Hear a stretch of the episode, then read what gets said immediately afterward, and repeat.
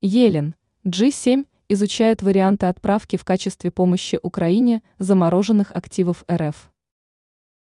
Глава Минфина США Джанет Елен заявила, что страны Большой Семерки рассматривают варианты конфискации и отправки Украине в качестве помощи замороженных активов России на сумму 300 миллиардов долларов.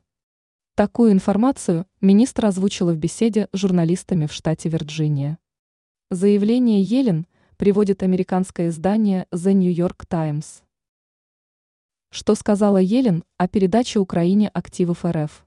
Министр уточнила, что пока по конфискации и использованию для помощи Украине активов РФ никакого решения не принято. Как пояснила Елен, для продвижения в данном вопросе группе семи необходимо согласовать правовое обоснование.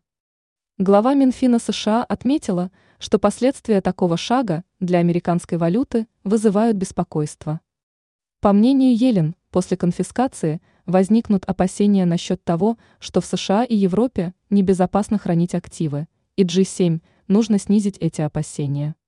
Как сообщило в конце декабря агентство Reuters, в конце февраля лидеры стран «семерки» планируют обсудить разработанную Вашингтоном теорию с правовым обоснованием конфискации 300 миллиардов долларов активов РФ.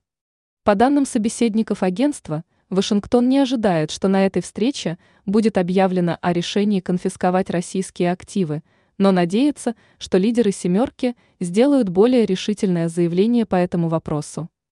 Для проведения конфискации нужно внести поправки в законодательство ряда государств, в том числе США и Великобритании.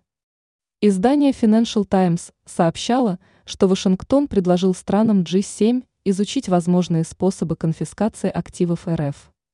По информации ФИТ, в декабре министры финансов стран «семерки» и их замы обсуждали, как разработать механизм конфискации и избежать связанных с ней рисков.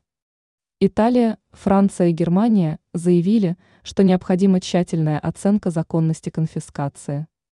Ранее сообщалось, что Евросоюз потерял из-за антироссийских санкций 500 миллионов евро.